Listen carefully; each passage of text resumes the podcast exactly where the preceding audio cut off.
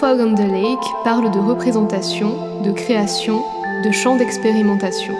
It was no fog on the lake. Dans le film Twixt de Francis Ford Coppola, cette injonction se fait syndrome de la page blanche. Pas de brume sur le lac. S'écarter du cadre, de la norme, de la pensée stéréotypée.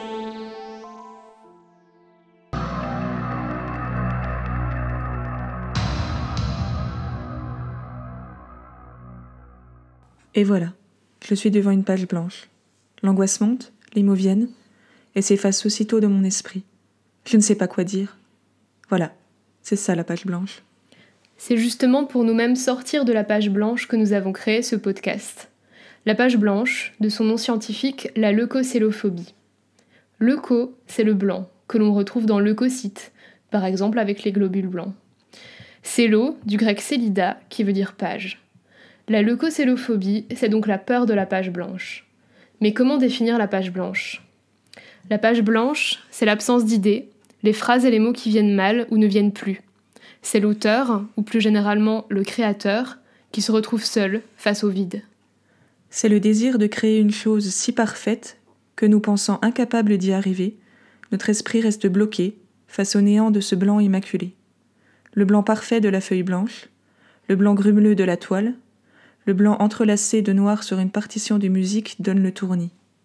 Le syndrome de la page blanche peut toucher toute création artistique, toute âme dont le désir est de créer, de sortir de son esprit une idée créative.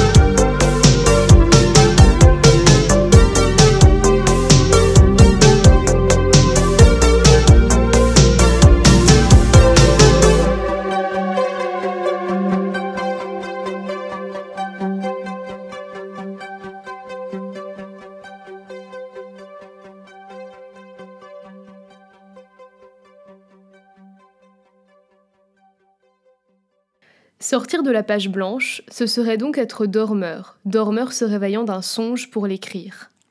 Le blanc est tout à la fois symbole de nouveauté, de renouveau, de pureté, de sagesse, mais aussi de mort. Les fantômes sont très souvent d'un blanc translucide, le corps cadavérique présente une peau blanche livide. De nombreuses expressions, comme page blanche, voix blanche, ou même le très usité j'ai un blanc, expriment la négligence qu'ont les modernes envers la couleur blanche. Michel Pastoureau, théoricien de la couleur, exprime très clairement ce fait récent.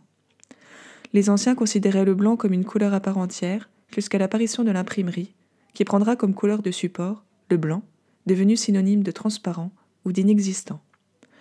Ainsi, l'art pendant longtemps n'a utilisé le blanc que pour représenter la lumière, par toute légère, suave. C'est au XXe siècle que Casimir Malevitch redonne ses lettres de noblesse à la couleur blanche en en faisant l'héroïne de sa toile carré blanc sur fond blanc en 1918. Cette œuvre, considérée comme l'un des premiers monochromes de l'histoire de l'art, présente deux nuances de blanc. Le blanc n'est alors plus une surface à peindre, mais se retrouve projeté comme sujet même de l'œuvre. Nous pourrions parler du blanc durant des heures, tout comme de toutes les couleurs de la palette chromatique, mais essayons de ne pas trop nous éloigner de notre sujet.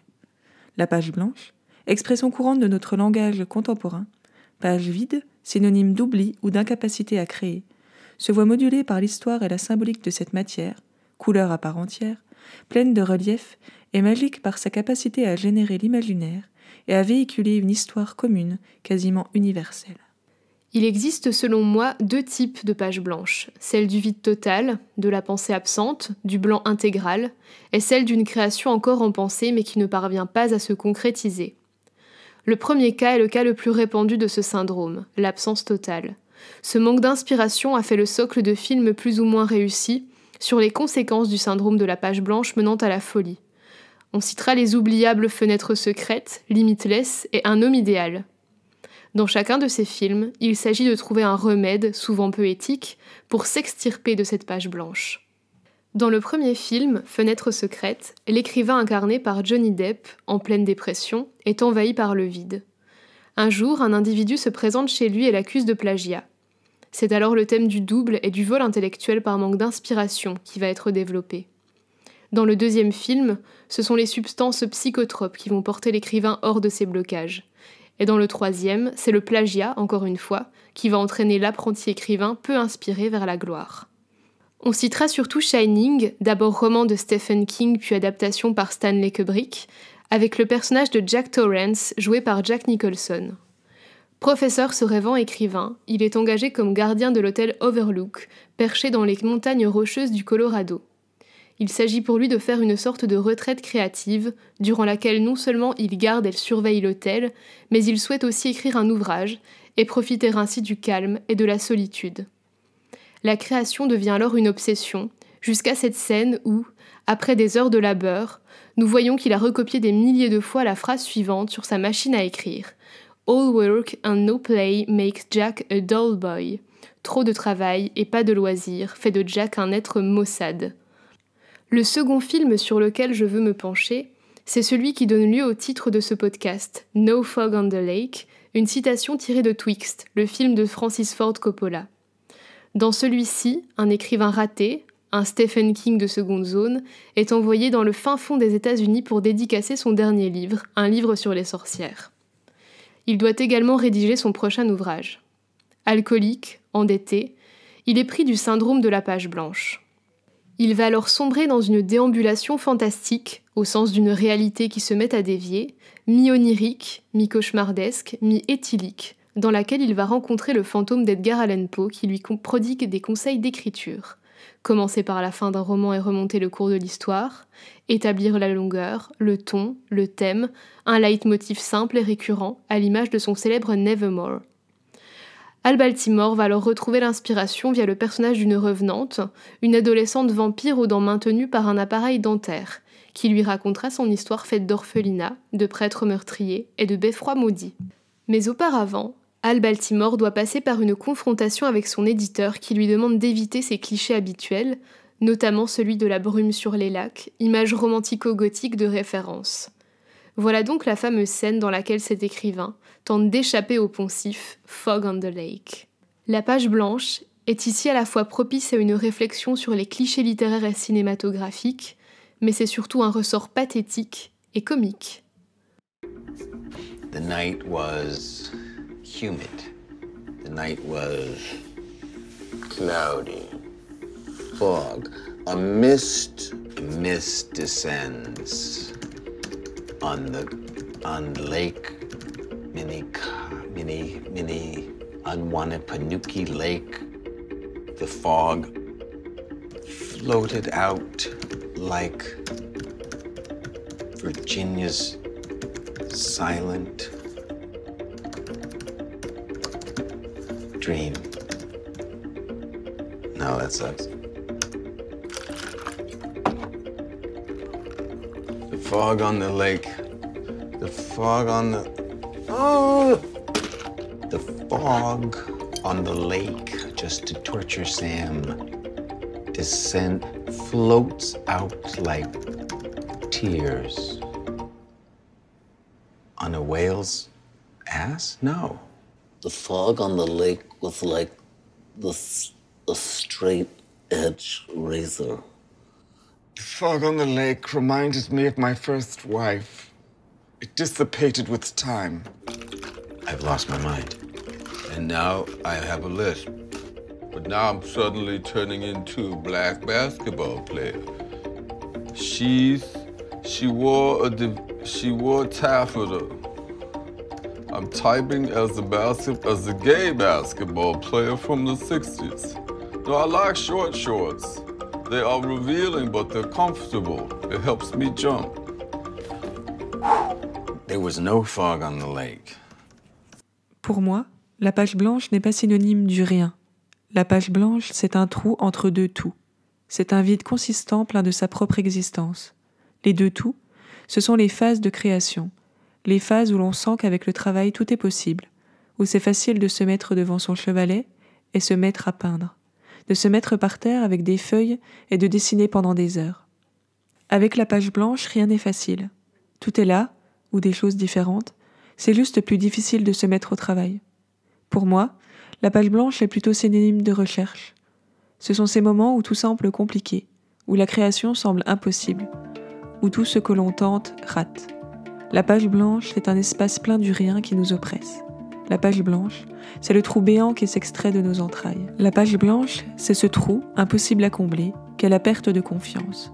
Et puis un jour, la page blanche se colore et ce trou béant se reconstruit. La page suivante sera peut-être à nouveau blanche, mais tout est à écrire.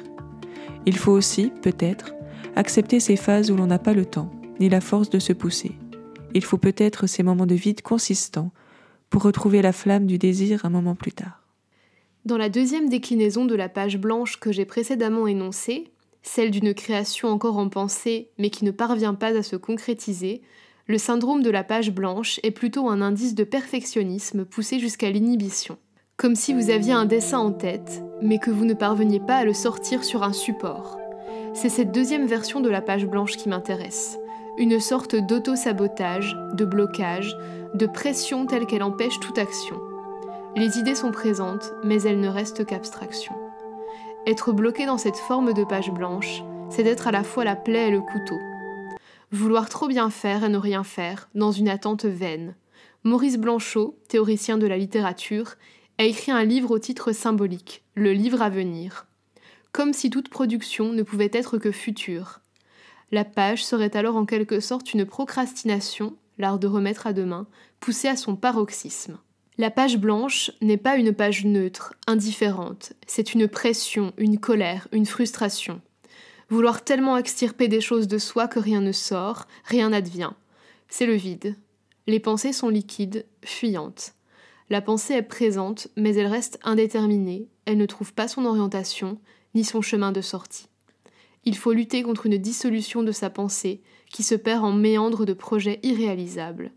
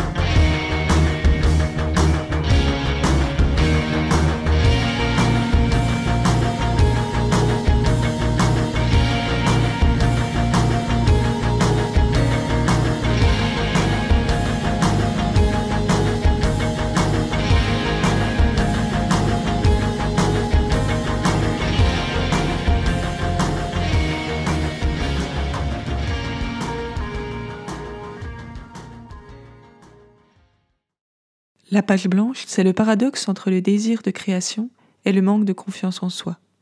Créer, se penser incapable de réaliser ce à quoi on tend, arrêter d'imaginer, page blanche.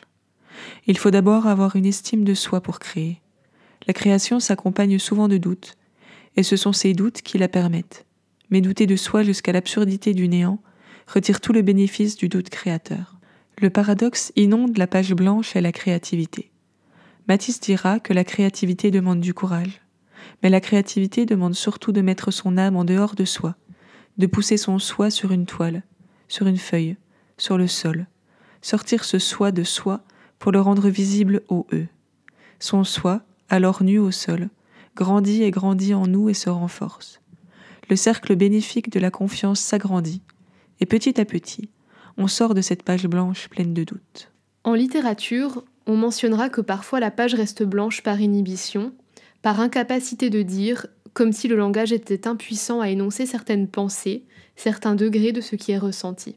On relèvera que de nombreux auteurs, que ce soit Jean Cocteau, Sylvia Plath ou Paul Valéry, racontent qu'ils parviennent à sortir de la page blanche par la graphie, par le brouillon, le tracé de crayon simple et sans prétention, la rature, le gribouillis. Sylvia Plath trouva souvent refuge dans les croquis à l'encre de Chine. On peut d'ailleurs lire une mention à la page blanche issue de son recueil intitulé Trois femmes. Je me parle à moi-même, à moi seule, à l'écart. Je suis barbouillée toute rouge de désinfectant, prête au sacrifice. L'attente pèse lourd sur mes paupières. Elle pèse comme le sommeil. Comme le poids de la mer. Très au loin, je sens la première vague. Marée inévitable qui trimballe vers moi, sa cargaison d'agonie. Et moi, coquillage résonnant sur cette page blanche, j'affronte ces voix calamiteuses, cet élément terrible. Nous voyons donc la présence de la métaphore de l'eau, des vagues, de la noyade, de l'engloutissement. Mais en littérature, on mentionnera aussi que la page blanche peut paradoxalement saisir les lecteurs lorsqu'ils s'acheminent à contre-coeur vers la fin de leur livre.